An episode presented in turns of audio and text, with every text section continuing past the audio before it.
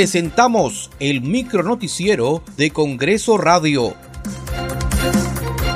¿Cómo están? Les saluda Danitza Palomino y es jueves 16 de diciembre del 2021. Estas son las principales noticias del Parlamento Nacional.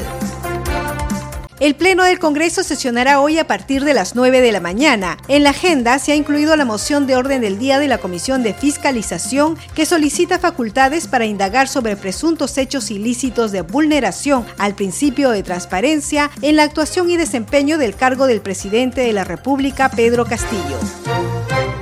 También figuran en la agenda los proyectos de ley que proponen establecer requisitos mínimos para el acceso a la función y servicio público de funcionarios públicos de libre designación y remoción y personal de confianza. Este viernes la representación nacional sesionará a partir de las 10 de la mañana.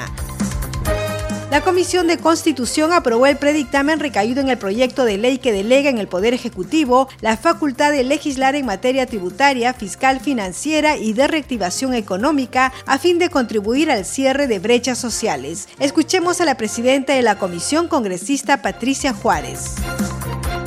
Eh, habiéndose agotado el debate y habiendo tomado conocimiento los señores congresistas del texto sustitutorio, vamos a someter a votación, como señala el predictamen recaído en el proyecto de ley 583-2021, ley que delega el Poder Ejecutivo la facultad de legislar en materia tributaria, fiscal, financiera y de reactivación económica. Por favor, tomar nota del sentido del voto de los señores congresistas. En consecuencia, el predictamen recaído en el proyecto de ley 583-2021-PE ley que delega en el Poder Ejecutivo la facultad de legislar en materia tributaria, fiscal, financiera y de reactivación económica a fin de contribuir al cierre de brechas sociales ha sido aprobado por mayoría.